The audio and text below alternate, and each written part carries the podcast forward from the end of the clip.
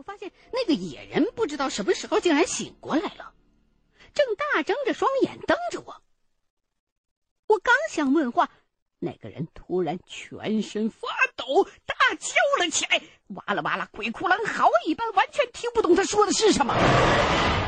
我先是被吓了一跳，可是顺着他的目光一瞅，发现他并不是在看我，而是盯着我投在洞壁上的影子。眼神当中满是恐惧，一个劲儿的挣扎着往后挪。我心说：“影子有什么好怕的？”可是又看了两眼之后，我也是浑身一震。不对呀，怎么会有我的影子在那土墙上呢？我是坐在那儿，手里举着火柴，光线在前。影子该照在脚下和身后，也就是说，只要我不回头，这个位置是看不到自己的影子的。可令人毛骨悚然的是，那片黑乎乎的人影，却恰巧匪夷所思的跑到了我对面的那面墙上。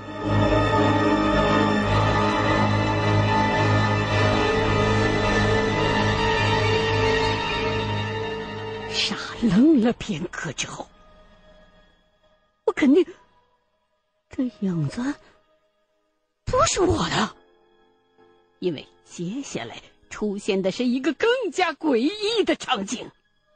我明明没有动，可那个影子却自己动了。我浑身汗毛立刻竖了起来，惊叫一声，触电般的就想要躲，但是这里又低又窄，根本退无可退。刚一站起身，就磕到了脑袋，接着手指头一烫，火柴就灭了。眼前再次全黑，只剩下火柴梗上的半粒儿红点儿和周围淡淡的硝烟味儿。那个野人还在乱叫，我也慌了神儿，抖着手掏出了最后一根火柴，想擦亮了再看个究竟。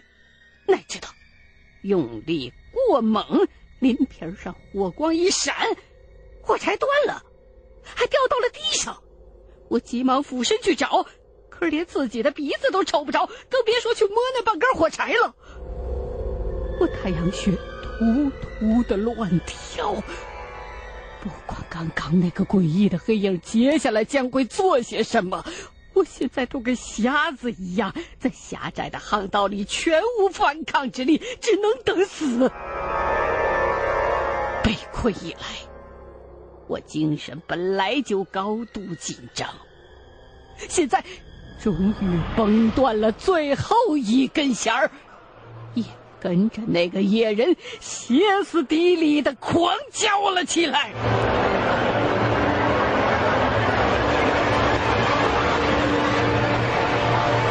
我根本不知道自己喊的是些什么，只想任凭吼声滚出喉咙，驱散心中的恐惧。封闭的空间十分的漏音，两个人的夹在一块嗡嗡嗡，震得我鼓膜疼。喊着喊着，有几片土簌簌的掉了下来。我一激灵，矿道本来就不稳定，再这么喊下去，保不住连这一段也得被震塌了。一想到很可能会被活埋，我的声音顿时被吓了回去。可是那个野人还在喊个不停，我就冲着他大骂了一声：“闭嘴，要塌了！”出乎意料。他居然听懂了似的，真的安静了下来。四周围重归静寂，我咬着牙，紧紧的贴着墙，准备随时迎接可能会出现的情况。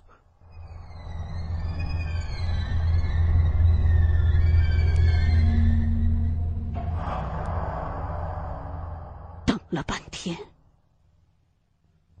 除了两个人粗重的呼吸声，四周围一片寂静。虽说还是看不见，但经过刚刚的那一通发泄，我也渐渐的冷静了下来。听说。看那野人害怕的样子，应该不是他搞的鬼。可是我们刚才看到的究竟什么？他突然冒出来，应该不只是为了吓人的吧？会不会是我被困了太久，产生幻觉了？那个从阿廖沙营地逃跑的工人，之前就曾经被困在过这样的金洞里，出去之后，人就不正常了。他是不是经历了什么同样可怕的事儿，才会一心的想跑，还在临死之前说了“有鬼”这句遗言呢？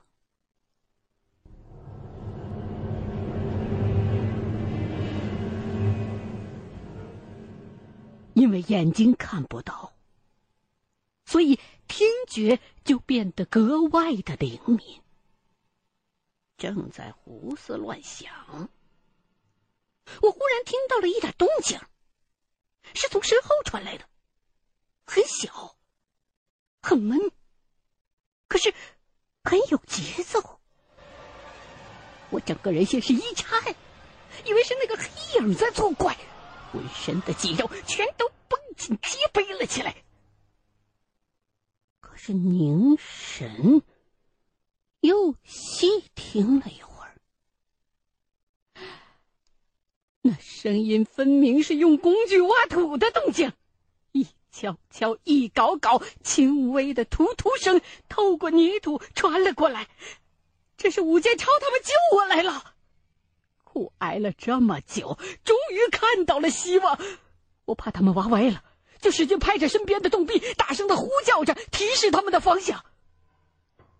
可是。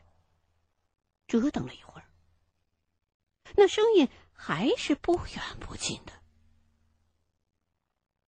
我的兴奋劲儿消退了下去，只好坐下来继续等。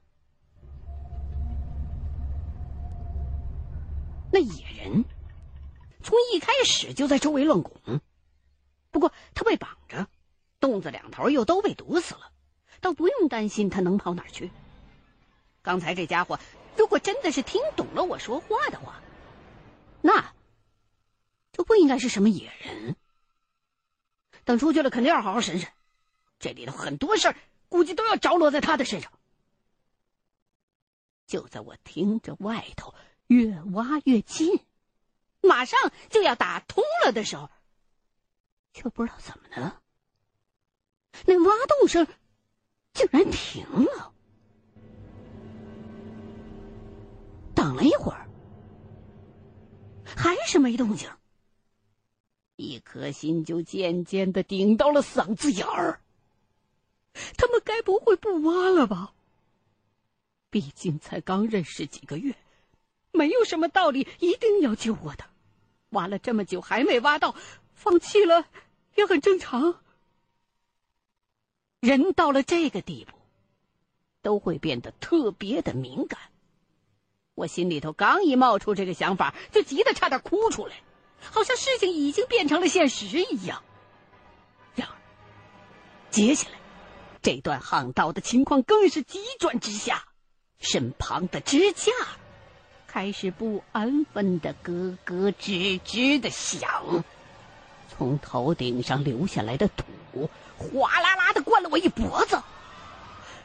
看来这段惊动。也要塌了！我已经基本上崩溃了，只会抱着脑袋蜷缩在地上，不知道跑，也不知道动，心说这百八十斤恐怕就要扔在这儿了。这种等着被活埋的感觉，我至今难忘，特别的残忍，还真不如让车一下子撞死痛快。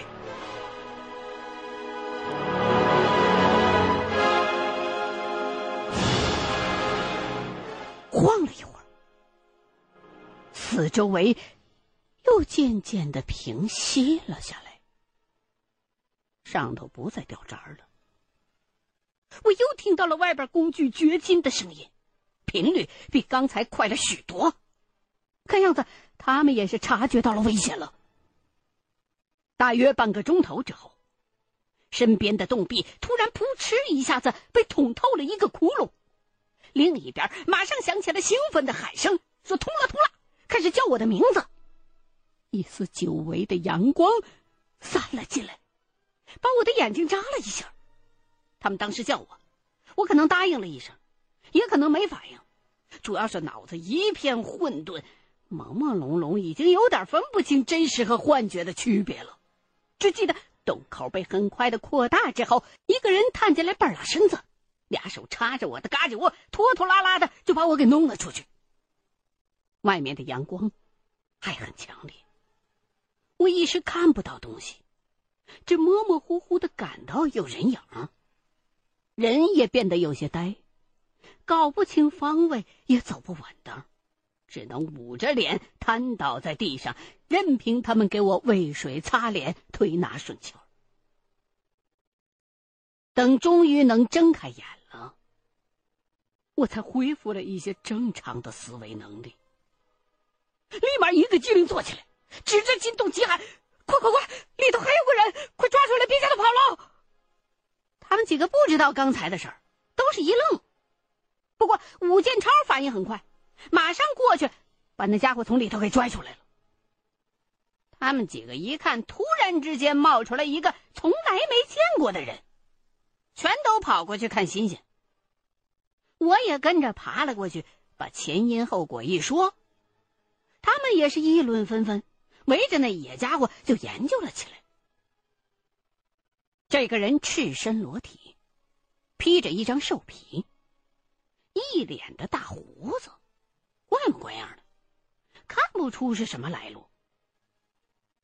大家都在啧啧称奇，似乎只有王老爷子不关心。他一个人站在边上，冲着我们一脸焦急的催着：“行了，行了，这人也救出来了，有啥稀罕，回头再说吧。咱们先找赵胜利要紧呐。”老东西，你还有脸催啊！武建超回头骂了王老爷子一句。我不明白他俩这话啥意思。左右一看，这才发现赵胜利不在。赵胜利怎么了？他们三个人都不说话了。武建超走到一边，捡起枪，掰开来看了一眼子弹。然后头也不抬的告诉我：“那小子跑了。”啊？什么时候跑的？就刚才不久。我还想再问个明白，武建超就没工夫搭理我了，手脚麻利的收拾东西，把别着子弹的皮带扣在腰上，又带了一壶水，一排阿廖沙。望远镜借我试试。说完，根本就没等对方点头同意，背着枪转身就走了。我现在这个状态，就算想帮忙也有心无力。王老爷子看武建超走了，也跟了上去。可是武建超似乎很恼他，转身一脚啪叽，就把老爷子给跺翻在地上了。我一看武建超动了粗，一下站起来，说：“你这干什么呀？”可武建超根本就不理睬我，而是指着老爷子恶狠狠的骂：“你他妈哪儿也别想去！”二声退着，回来我再跟你算账。说完就离开了。老爷子被他这么一踹，疼的半天没爬起来，只能冲着远去的背影大骂。我完全摸不着头脑，只能晃晃悠悠走过去，蹲下来，稍稍用力的扳住王老爷子的肩膀。老爷子，到底怎么回事？你给我说清楚。还没等老爷子回答，阿廖沙却跑过来拉着我问：“大医生，你是让那人抓到洞里去的吧？对吧？”说着指了指躺在地上的那个野人。我点点头。阿廖沙的神色立刻急切了起来：“我那个情况可能也被掠到里边去了，咱们得进去找找。”我让阿廖沙先别慌，要救人也得把情况问清楚再说。那野人自从被拽出来之后，被我们绑得动弹不得，也很安静。我就过去问了他几句，可是这野人好像又听不懂了，或者说根本就没有听，只会冲着我们龇牙咧嘴的示威，就跟个被抓住的动物似的，神态非常的野蛮。你别问了，这是个怪物，不会人话。阿廖沙只关心自己的情况。语气还是很着急。他的推测其实合情合理。雷击之后，那个女人不可能凭空的消失。结合我的遭遇，唯一的解释就是那女的被眼前的这野人给掠走了。可是阿廖沙要进金洞去找，我却不敢立刻同意，只是告诉他洞里的那头也被堵住了，想找人。你得继续往深处挖，恐怕要费大功夫的。阿廖沙显然没听出我的潜台词，说无论如何也要进去看看，也不再管我怎么说，自己捡起一管铁锹就钻了进去。其实刚才那话一出口，我就后悔了。人家这几个人不顾安危把我给救出来，现在需要我去救别人。我竟然因为可能有危险而退缩，实在是很不仗义。就在我鄙夷着自己的言行，打算和杨耀武一起过去帮忙时，眼前的半条山坡又突然微微一陷，大山就跟咳嗽似的，轰轰然从矿井的出口喷出来一大团黄烟，地面也跟着颤了起来。看来，这个金洞。终究是没撑住，又塌了。我心说这下糟了，拽上老爷子和杨耀武抢上去就要打算挖人。还没等我们到跟前呢，阿廖沙就咳嗽着从洞口的烟团里边冲了出来，一边跑一边拍着身上的土，气急败坏的把铁锹往地上一灌，呸呸吐了几口。就叽里咕噜的骂起了俄语。我被埋进去的时候还是早晨，如今已经过了中午。鸡飞狗跳了大半天，几个人个个灰头土脸，跟兵马俑似的。阿廖沙还想去找他的小聘，可金洞垮成这样，一时半会儿怕是挖不开了。他有气没处撒。就逮着那个野人胖揍了一顿，又是踢又是锤，把那家伙打得哇哇直叫唤。我赶紧上去拦着，说：“你打他干什么呀？打死了你可就啥也问不出来了。”阿廖沙气哼哼的一甩手，我这才叹了一口气，走过去替那个野人收拾起他骨折的胳膊。眼前太复杂的处理也做不了，只能给这胳膊简单的复原位置。里边垫了一层软的衣服，上了点药，找树枝做了个夹板绑好固定。这野人看我给他治病，倒也并没有在抗拒，只是态度还是很不友好。有一下我凑得近了点他竟然张嘴就咬，吓得我赶紧把手抽回来了。听说这人完全不知道好歹，哪儿来的？难道是山里边没开化的原住民？可是很快的，我就否定了自己的看法，因为我无意当中看到了他的牙。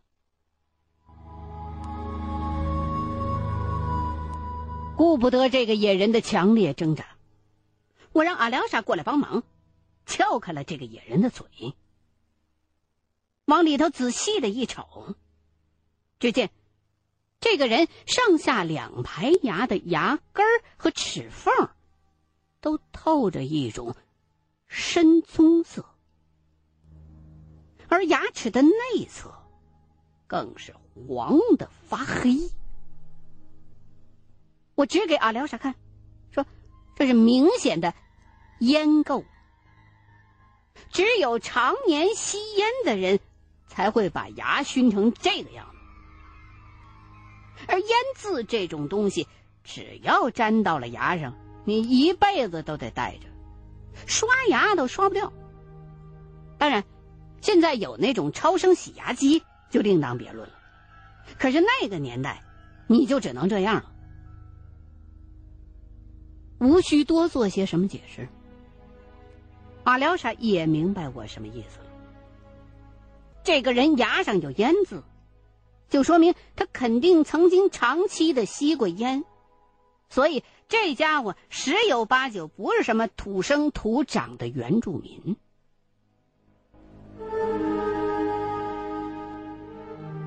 杨耀武和老爷子这时候也凑了过来，大家伙一起研究。从这个人脸上的胡子和皱纹来看，他很显老。不过，你也推理不出他到底多大年纪。这么深的山，不是常人来的地方。我们猜，要么是流落到这里来的牧民。蜂农，或者通缉犯，要么就是和我们一样是来淘金的，甚至说是当年老金厂遗留下来的人员，都不是没可能。只是不知道他究竟经历了什么，变成了现在这副模样。